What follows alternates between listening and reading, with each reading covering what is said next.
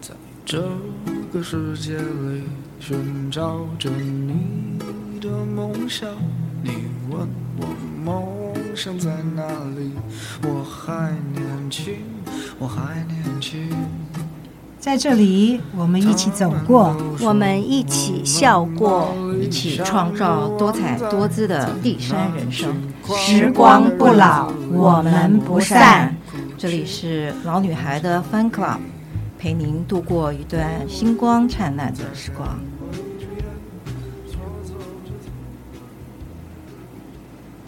Hello，大家好，欢迎收听老女孩的 Fun Club，我是老女孩 Nancy。我是老女孩 Marjorie。今天我们又来到了赵医师时间。赵医师好忙，我们约了好久，我们才约到他。你打麻将吗？不打。赵医师今天啊，来这里不谈他的专业，他有点不务正业。对。他今天呢，要来呢谈一个呢，有时候控制不好还蛮伤身的活动。并不会。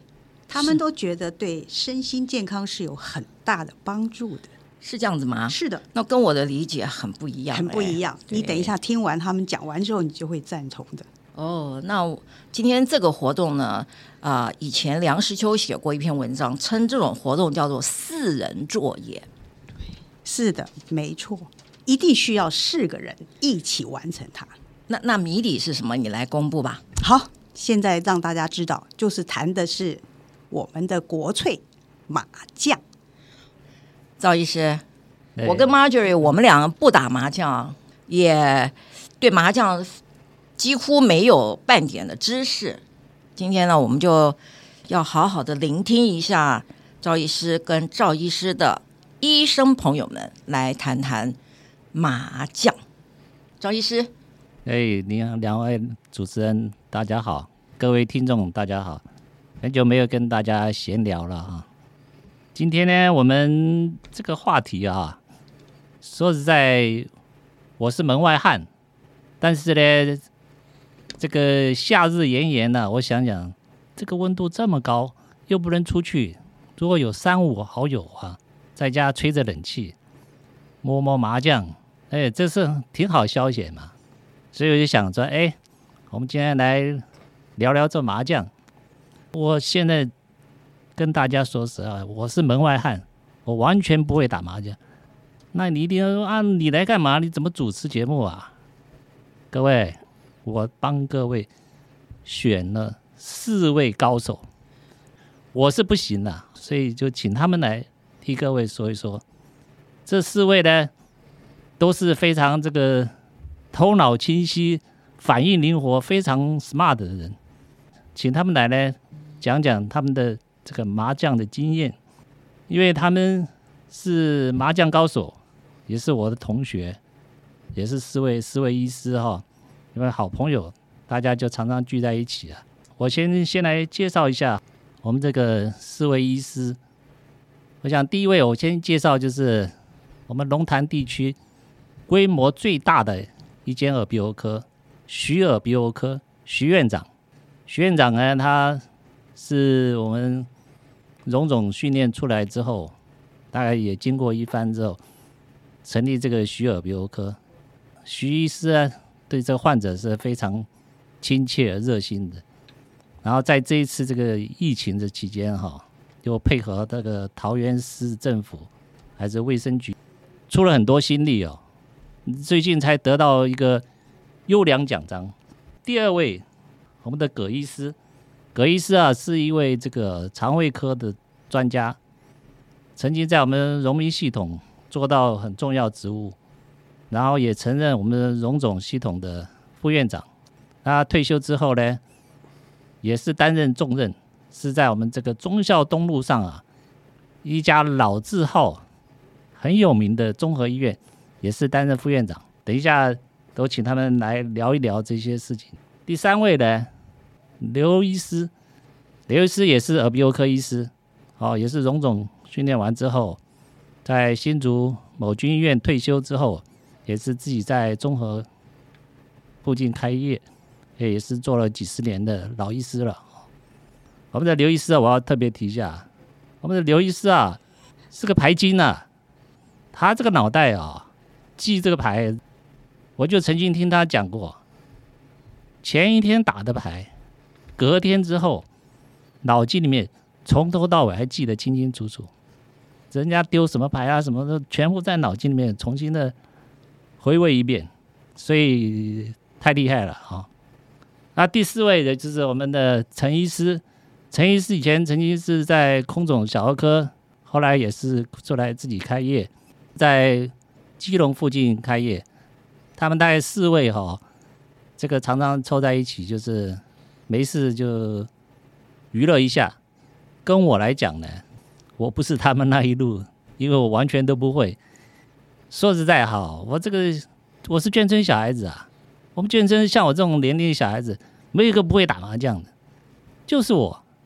不知道是对这个没兴趣，还是脑筋比较鲁钝的哈？哎，真的就是就是没没那个兴趣，就不想学，也学不会。像这些老人啊，什么都很厉害。我说个例子啊，像我们这个我老岳父啊，他以前打牌，知道吗？快九十岁啊，人家牌一丢下来，他根本都不用看，手一摸，然后啪就放下来了，牌也不用牌，要丢牌的时候随便一摸，啪就出去了。哦，超厉害！等一下，我就先请我们的徐医师哈来讲一讲，因为徐医师也想介绍一下，就是说他的这个行医过程、行医经历哦，因为也是经过一番坎坷之后出来的。欢迎徐医师，欢迎徐医师。好，谢谢，谢谢我们同学赵医师啊，两位美丽的女主持人，听众朋友们，大家好。我是耳鼻喉科徐医师。其实今天这个主题让我们来谈的话，我觉得有点。当初接到这个主题的时候呢，心里觉得很奇怪。我们是医生啊，就谈我们的专业比较好。一般来讲，要想要如果讲医生的副业好了，我们讲斜杠人生，通常不外说像我们吹萨斯风啊，哦，比如说像拉提拉这个提琴啊、钢琴啊，就这样叫我们来谈这个这个麻将。既然这个我们赵医师同学他的指示呢，这两天在想我要如何把这个医学跟麻将结合在一起来讲，我觉得这个 很难，对呀。说起我跟麻将的渊源呢、啊，真的是蛮久的。怎么讲呢？我们从小眷村长大的，我是出生在嘉义空军建国二村。建国二村可能很多人知道，讲到一个人你们一定认识。王伟忠，王伟忠是我的学弟。他的姐姐呢是我同学，我们从小就在一起。那我们家里头呢，呃，我爸爸是军人呐、啊，那当然一定会打麻将。那可是我们只是在旁边看。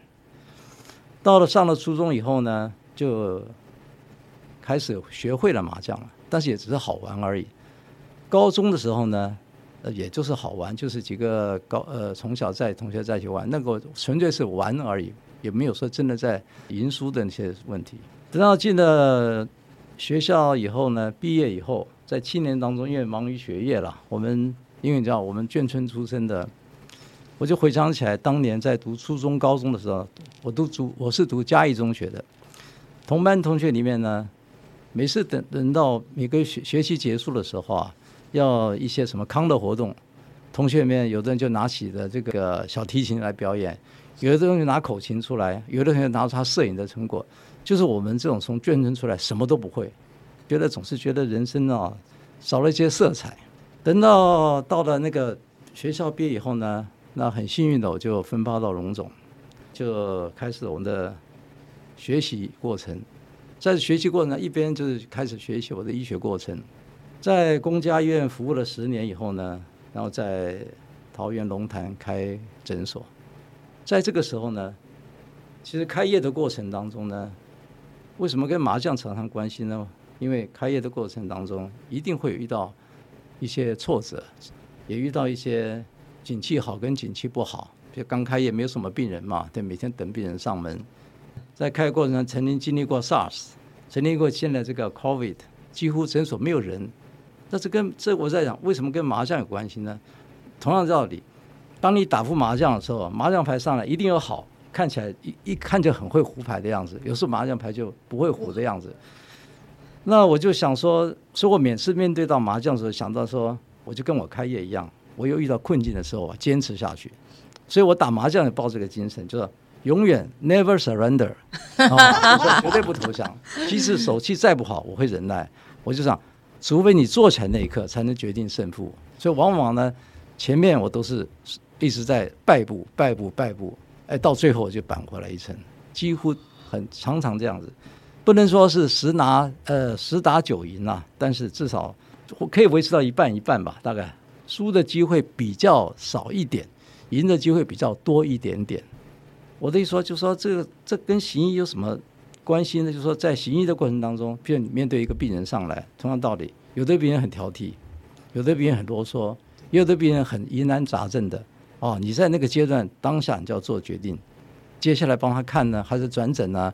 或者说是要很婉转的拒绝帮他在看诊，也不能得罪到病人，就跟我们打麻将一样，对不对？哎，你手气不好。呃，可可能打这样还要放炮，要小心了，对不对？要谨慎，不要放炮了，也不要说呃，一定要要胡，宁可这把牌就不胡也可以。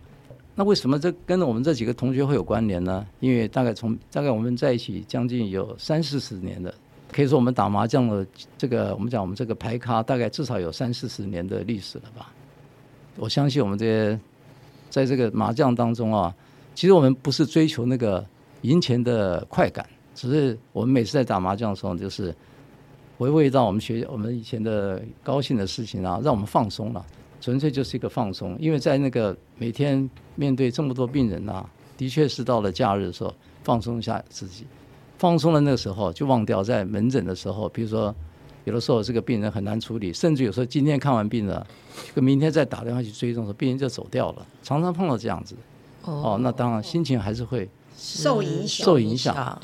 那我，我现在在想，回想起来，呃，在公家医院服务十年，自己开业了三十年，四十年来如一日了。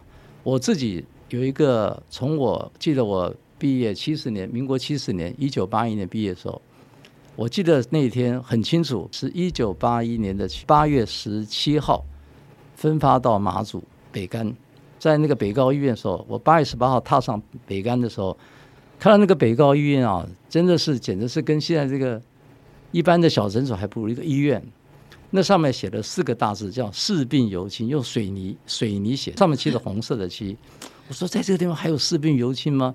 结果这边待了两个月，两个月以后呢，真的看到那些我们的一些学长们呢，对待当地的老百姓啊，他们真的是尽他们，即使他们是一个普通科医师，在那边。连妇产科呀、小儿科啊、外科全部都全包了，而且对病人都非常好，所以我种下我一个呃此生的一个座右铭：我从此以这一生啊，要视病有亲。所以我到现在四十年，我即使病人现在还是很稳定的，可是我对待每个病人，我都是用视病犹亲的精神来看待每个病人。同样道理呢，打了麻将打了四十年了，我到现在为止每一副牌呢，我都是很认真的来，不会讲求他赢输是兵败乃胜价常事，这个是不要抱着这个一定要赢或一定要输啊，胜不骄败不馁的精神当做一个娱乐，这是我大家的一点心得。最近在网络上看到这个有一些戏谑的词句哈，说用用打麻将的精神哈去工作，这世界上没有做不好的事啊。就是永远不抱怨，经常反省，而且永不言败，随叫随到，从不拖拖拉拉。后面还有很多啊，刚刚徐医师讲了很多，已经符合前面三条了。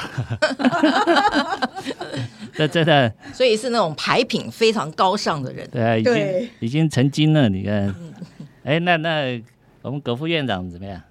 徐医师讲了很多这个医疗跟这个麻将的结合啊。其实小的时候，我妈妈爱打牌，我爸爸不打牌。可我们家啊，从幼稚园开始，我的印象就每天下午开始就就是有一桌麻将。那开刚开始的时候，我妈妈还抱着我在旁边看。可是逐渐逐渐啊，大了以后呢，就搬个小板凳坐旁边看。我我妈会赶呐，说：“哎，小孩子不要在一边看啊。”可是看一看看一看，模就逐渐会模拟嘛。等到我到小学大概三四年级的时候，我妈妈有时候打的我，我就在后面说：“哎，你好像打错了。”当然也是被骂了。可是之后呢，我觉得在求学的过程里面，其实一直都偶尔会跟同学同学啊小呃去小玩玩一玩呐、啊。其实像两位美丽的主持人或赵医师啊，你们会认为说这种小孩子不学好吗？可是呢，我的经验呢，就像刚刚赵医师讲的。这个不求败的这个精神，永不言败啊！所以让我在这个其实求学的过程里面啊，运运用了这个麻将永不言败的精神。对啊，就一路很顺的。对，所以说啊，有很多这个父嗯大人会觉得，好像这个小孩子啊会打麻将会学坏啊。其实一般打麻将比较不会说真的赌啊。像我们几个同学在一起的话，打打牌是一种放松。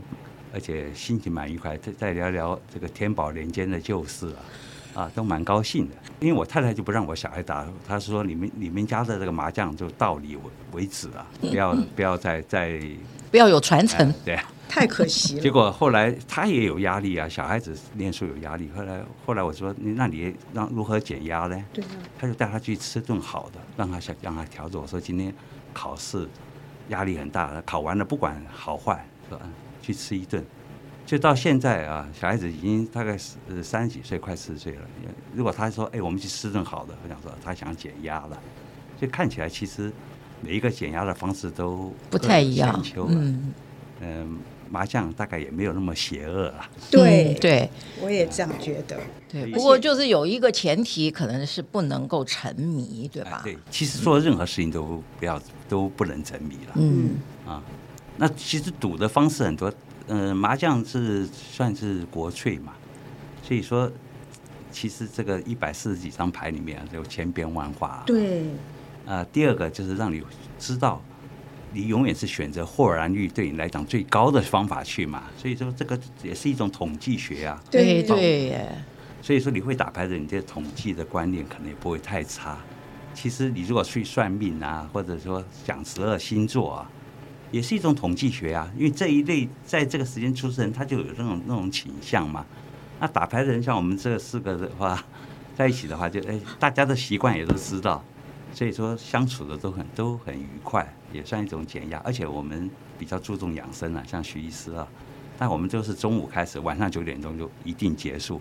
啊，不要耽搁睡眠的时间。哦，那这个是很不熬夜的，不熬夜。对，那就是没有没有沉迷，就是纯粹休闲。对。不过说实在，像这个以前的观念里面认为说打麻将不好，我觉得是不是因为升学的一个关系啊？大家都觉得小孩子如果打麻将的话都不念书了 或怎么样？其实上，那美国打桥牌就可以。那为什么打麻将就不行？对啊，其实这是有以前的一种思想偏呃偏见的，嗯，可能就是我是觉得外在因素影响到大家对这个麻将了。我可不可以插一句话？呃，我记得我们同学当中一个心脏科的陈医师，他当年是桥牌高手，桥牌校队，从来不打麻将的，在学校读书的时候，哦，那桥牌的技术是第一流的了。等到我们开始教他麻将的时候，他说他很后悔，没有早学麻将。麻将，他说麻将的变化比桥牌还要在变化千变万化，比桥牌更上一层。对，更让更人让人人心向往啊。嗯，他的结论。对啊，那个的变化哈，嗯，更有当更有趣有趣了。下面我们请我们刘医师来谈谈。你说这个早就是麻将精了，来来来说说说说。大家都是眷村出来的，我父母非常的精于麻将，但是呢，因为我是初中以前都在家里面，初中以后我就是在外面读书了，啊，读了非常多的学校，高中也不怕大家知道。我高中就读了五年，读了四所，那这个跟麻将一点关系都没有。对，因为我不打麻将，高中完全没有碰，完全不打麻将。但是我是每一张牌、每一张懂我都会，而且我还摸得出来。所以有这麻将的基因在里面。不是 天赋，也不是基因，基因，呃，基因。因为我知道小时候家里面的状况，爸爸一直在部队，妈妈是民意代表，所以非常忙，要为很多的民众服务。但是呢，他们也都是打应酬麻将。但是呢，我知道他们从小在家里面就是打麻将的，因为我的爷爷奶奶、我的外公外婆在大陆上，以大陆人来讲的话，那些都是地主类的，所以他们什么都会，什么都知道。那到了我进了国防以后，接触的人多了，各种兴趣都有。你像我们的葛医师，我旁边的陈医师，这两个是。学校里面的专门打桥牌的，都已经在大专杯里面都是，只要他们出马，大概都所向披靡的。那时候我就知道这些人都是脑筋不得了的，因为我们学校有分区队啊，我们这几个是都在一个区队的，所以比较熟。我在跟我们这个徐医师呢是比较。前面是比较不熟的，因为学校人多，都分队。但是呢，因为因缘际会，我们那个年代抽到空军是属于最好的签，因为就要接受航空医医生的训练，几乎是拿双响。抽到陆军的话，可怜了，真的是可怜，因为就是在部队里面要慢慢的熬。用时间来换取你的资历，然后能够可以往医学的方面更为精进。但是呢，到了我们那一年以后呢，刚刚好就那么巧，就像牌局里面讲的“猪羊变色 ”，啊，变到陆军是最好的了，全部送到荣总去了，有三十个，其他的全部回总医院。这个对我们的冲击非常大。我们就慢慢的在部队里面，我们在空军的部队里面慢慢的熬。四年以后，我们才是因为服务的成绩比较好啊，择优了，送到台北荣总去进修。那也是我们一直抱的希望，就是说我管你前面怎么样，我就是要取得一个专门的训练管道。就那么巧，我去的第一天。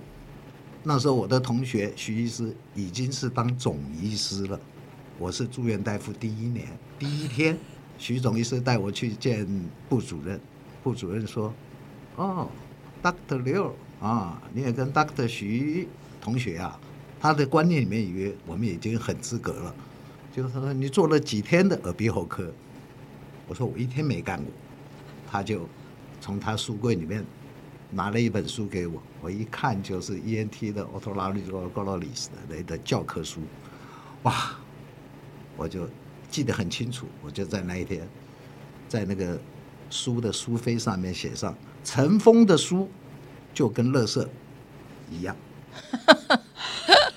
那我后来真的是很认真啊，讲良心话，我们那时候的训练真的是以。术语来讲，就像台湾的宪兵，打不还口，骂不还手，就是这样子熬着。但是呢，我运气好，就是好在我在接受专科医师训练的时候，我的同学对我非常非常的照顾。徐医师吗？徐医师，我有两个同学哦，都是当总医师，两个都姓徐，但是另外一个视我于无物。怎么差那么多？对啊，不是这也不是啊，这就是个性啊，这就是磁场。我跟徐医师以前也不熟啊，但虽然我在学校里面听闻过他非常多的丰功伟业啊，但是对我非常的照顾。那一些糗事就不用讲了，他对我们的照顾就是我们需要什么他就提供什么，这一点是我非常佩服他的。他的逻辑思维，他的处事态度。让我一直记在心里面。就是有一次，每一个地方都会欺负新人啊，讲良心话。到了报道的第一天，就是各个部门人的介绍。第二天，我们的另外一位总医师就来告诉我说：“哎，下个礼拜你要读书报告。哦哦，什么叫读书报告？我都不知道。呃，我的愁眉苦脸啊，徐师跟我讲说，你晚上到我家来一趟。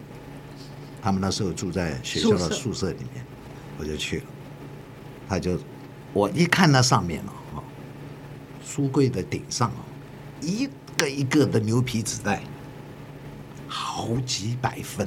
他就上面找一找，啪，拿出来一份牛皮纸袋。他说：“你就讲这个题目。”我一看，哦，是一个叫做 postpharyngeal tumor，就是后咽的一个肿瘤。哎，我还仔细的把它读完了。人家给我啊，我们要要读书报告嘛，就一定要要念啊。我看啊，我记得那一天非常清楚，是七十三年的十一月二十八号。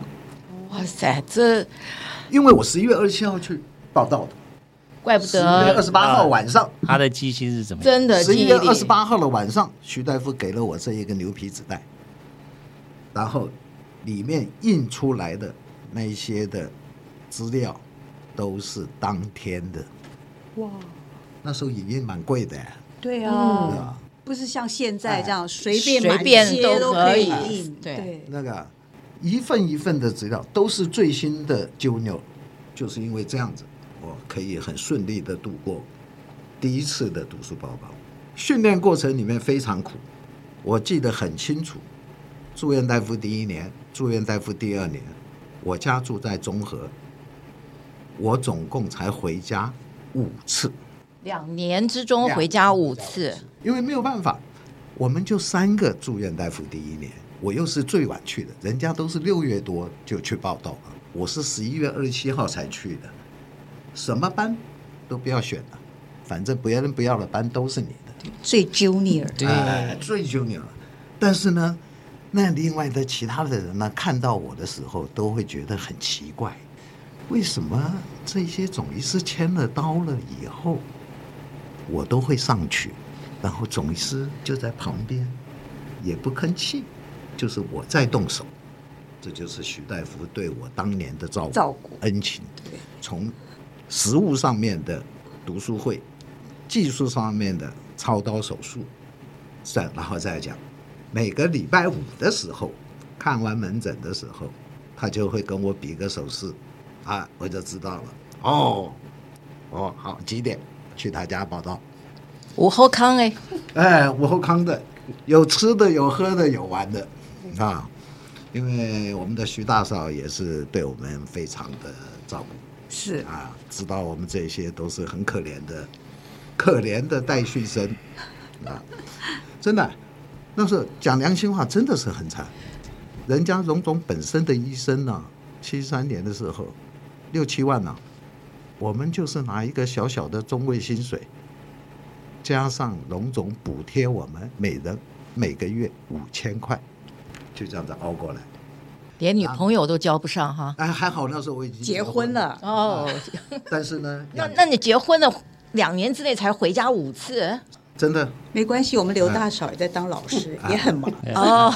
那时候因为七十三年的时候就有第一个小孩了，以后他就是在里面教书、带孩子、养家活口，全是他。嗯，我们军方的薪水呢，就由嗯。呃邮局转账回去，我就是用我的五千块。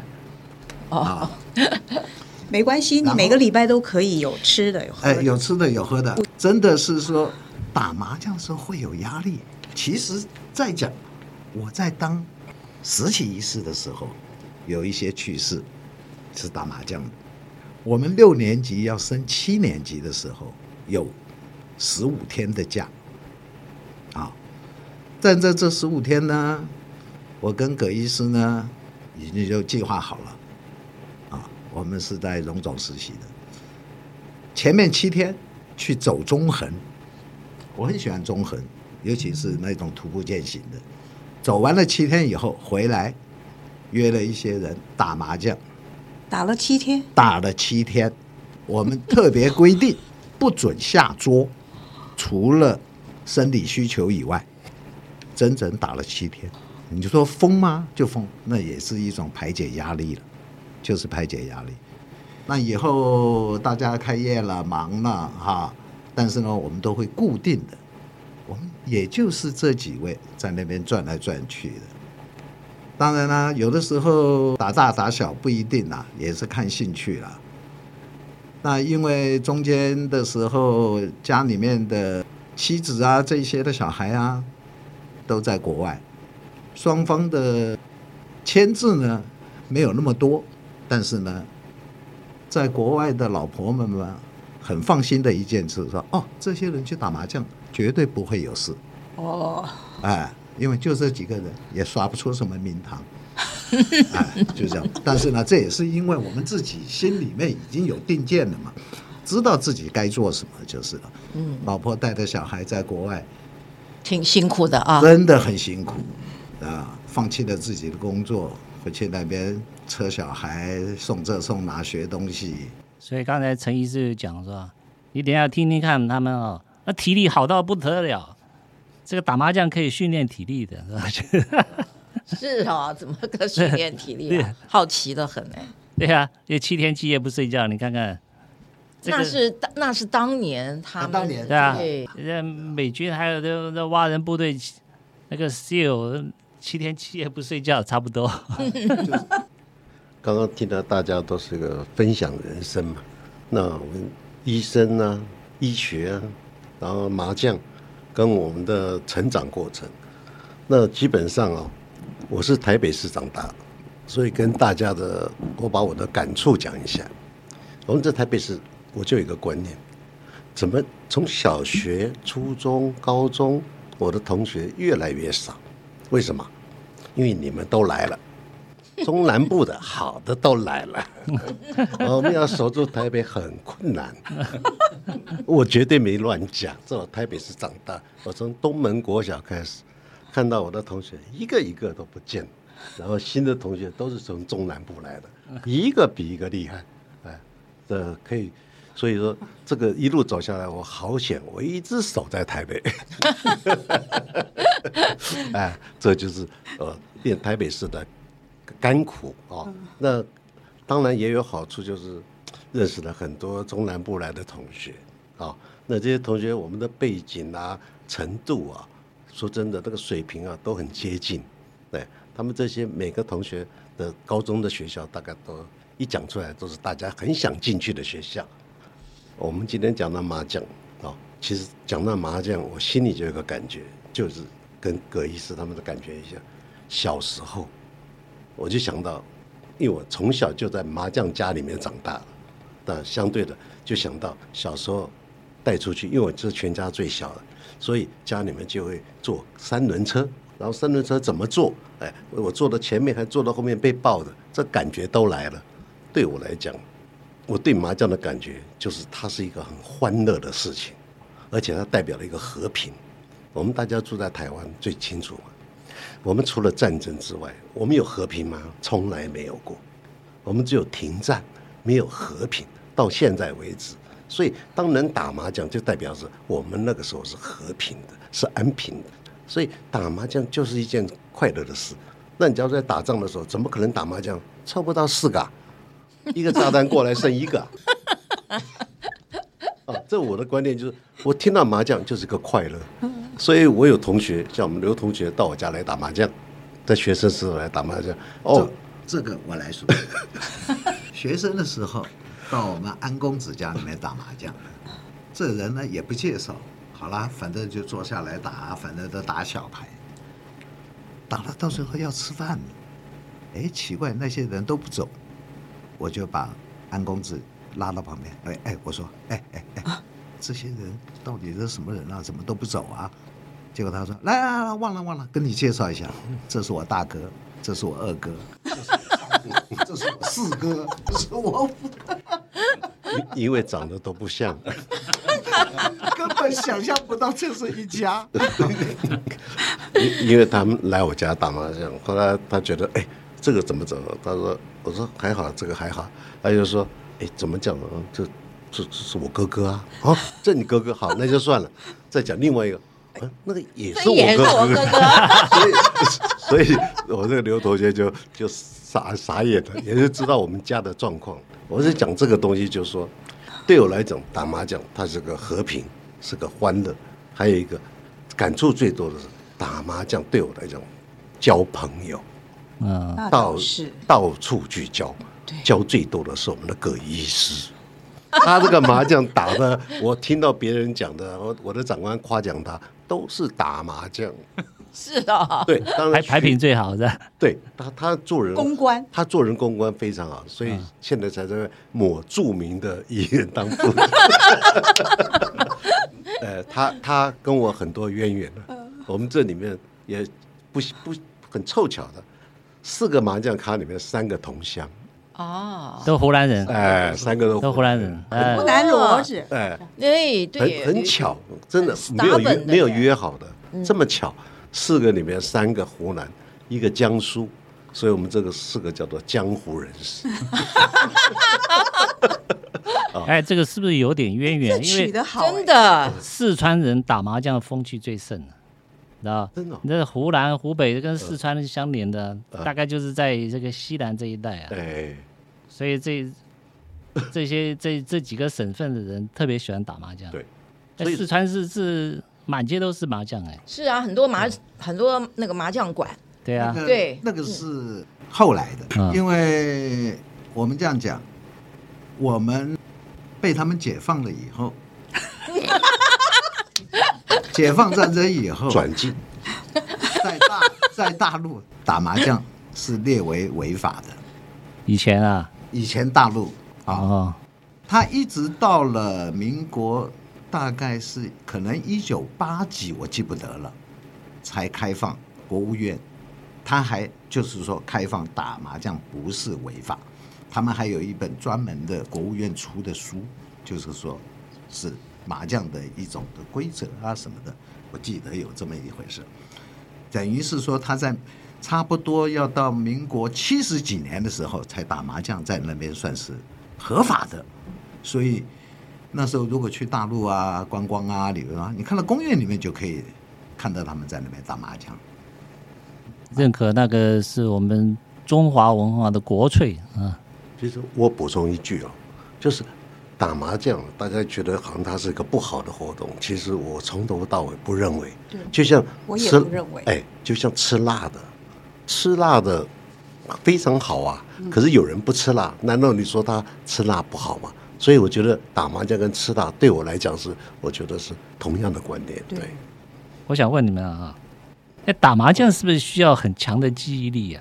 像这些牌进来什么东西的，你要丢什么东西，是不是？要记很多这些东西啊，记忆力好的人胜算会比较高一点，因为记不。难怪我输的机会多。你的记忆力已经很强了，对呀，连小时候也对啊，几年哎，这个麻将什么时候去报道的？哎，这麻将还真的很很很怪，很奇啊！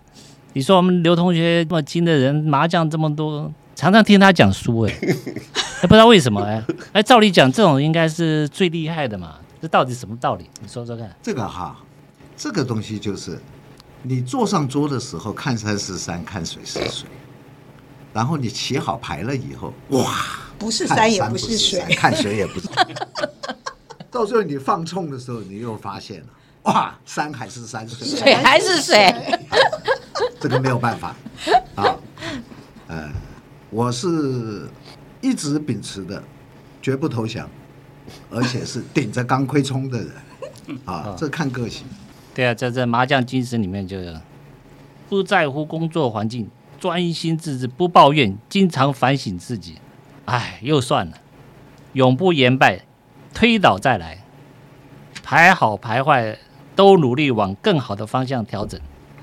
不管跟谁搭档啊，照样努力。对于工作中使用的工具，从不挑剔，一样顺手。最主要是，从不嫌弃工作时间太长。麻将，麻将精神，你们刚刚讲的，我看真的都很符合。因为他们从来不把麻将当成工作。不过真的打打麻将是，我看每个人都是很愉快的了哈，而且很专注。哎，你们打麻将的时候。脾气来啦，或是哪个人的喜欢搞怪的啊？有没有这种？我认为我们同学里面，大概刘医师的脾气最狠，不是坏，最怪。他永远看不得别人吃牌啊。哦哦，尤其吃看不得吃卡张。我自己觉得，我们同学里面，在我们四位麻将这个老老战友、老同志里面，我觉得，因为葛医师的智商是最高。嗯，当你打上，你打打到牌中中段的时候，当你打一张牌出去的时候，他就知道你听什么牌。哦，哇，这个你这个这是算的，是他是算得出来，他算的，算的这是他算得出来。断牌，断牌，断的非常准，非常的判断的判断非常判断的习惯生活，他是危机之中。可是常常，可是他常常输给他们啊。呃，打牌永远是手气第一啦。哦，手千善万善，技术第一啊。嗯，技术好的人，你没有那个运不行啊。哦。所以说，为什么赌啊很容易赌跟那个桥牌啊？因为我以前打桥牌跟打麻将，打桥牌是比较几率比较这个技术上比较占很多了。当然排好排坏，可是我们讲说打双桌的，就是我们这一队在这边拿甲，这个东南方的、东北的啊，那西南呃那那边就拿，所以说这两个会相同状况来比嘛。可麻将的话，就是一定有，嗯、呃，像徐医师每次都扮猪吃老虎啊，给 他，他说他他说他不算不算，可是他赢的机会大。那我觉得第一个，他的心态比较健康，嗯、这个气势比较高一点，所以说赌也有点气势。哦。所以说运气就会跟着气势来来了，对。哦，所以。再加上技术。赌啊，跟 我的技术是 他完全没有，完全没有，完全没有，完全没有技术，这是公认凭的感觉，这我们公认公认的。技术最差的就是我，但是赢最多的就是他。所以所以说赌啊，就是让你很容易上手。可是呢，不管你今天是不是一个新手嘛，很多新手去赌会赢很多大钱。嗯，所以说他会吸引人，可是不要沉迷。就像我们几个同学啊，在一起互相打麻将，这要奉劝年轻的，不要去外面，因为你再怎么怎么厉害，我们到底还是有正当的职业嘛，是这个是一个休闲嘛。可你真的碰到是职业型的，你你绝对还是玩不过的。从不管是在的金钱上，或者是你的职业上，或者你的社会地位上，甚至同我们同学，我们之间都知道我们。打起牌来就不会受骗上当，所以外面还是会耍老、嗯。所以我们我们原则上我们的我们的牌局不会带外人的，嗯，就是永远这几个同学在一起。能不能再谈谈你们这个打牌的趣事啊？我先跟各位报告一个趣事，有一次刘医师跟我们在打牌，然后呢，我太太刚好回娘家，礼拜五她回娘家，那我们就四个人开始打麻将了。我想礼拜五打，我们就打，打到礼拜一，礼拜一的早上，在这个牌桌上吃了两两个早餐，三个晚餐，然后我们还在打的时候，礼拜一的时候就电话响了，说你们在还在牌桌上，我说是啊，你们等等再走哦，我说什么事？我送师傅棺材来，在那一刹那间啊，那个牌意牌意全消啊，马上拔腿就跑啊。还有一次，好像我跟刘医师在荣总的时候，我记得我们打麻也是打牌，然后碰到要急诊，哎，值班的时候，这个请刘医师来讲。这个我那时候是住院大夫第一年，第一年什么都不会，那一定一值班就是急诊啊、病房啊，反正有事都找你。那但是那天已经在总医师家里面打牌了，后来结果他说电话到了。他说要去看，结果我们的总医师同学说：“来来来来，你你坐着，我去。”我说：“那怎么好意思啊？”他说：“没没，我去。”总医师这么说的了，你去要搞一个钟头，我去可能三到五分钟就可以回来了。技术问题，技术哎，这技术问题啊，人家那么高段的技术，对不对？我去那边可能还什么状况都搞不清楚，还搞不清楚，对病人比较好。哎，对对对，病人比较好。好，因为总医师已经算是第二线的后面的值班的了。真的这个再找不到，只要找主治医师跟主任的了。结果呢，那一天呢回来的时候，我们总医师也是脸上有一点点的怒气。我说怎么回事啊？他说一个病人车祸的撞下来，就是耳朵出血，外科急诊看都不看，马上叫耳鼻喉科的来看。哎，这种哦，我说如果碰到我的话，我会慌啊，我根本也搞不清楚啊，你知道？我们总医师在那个急会诊单上面只写了一句话。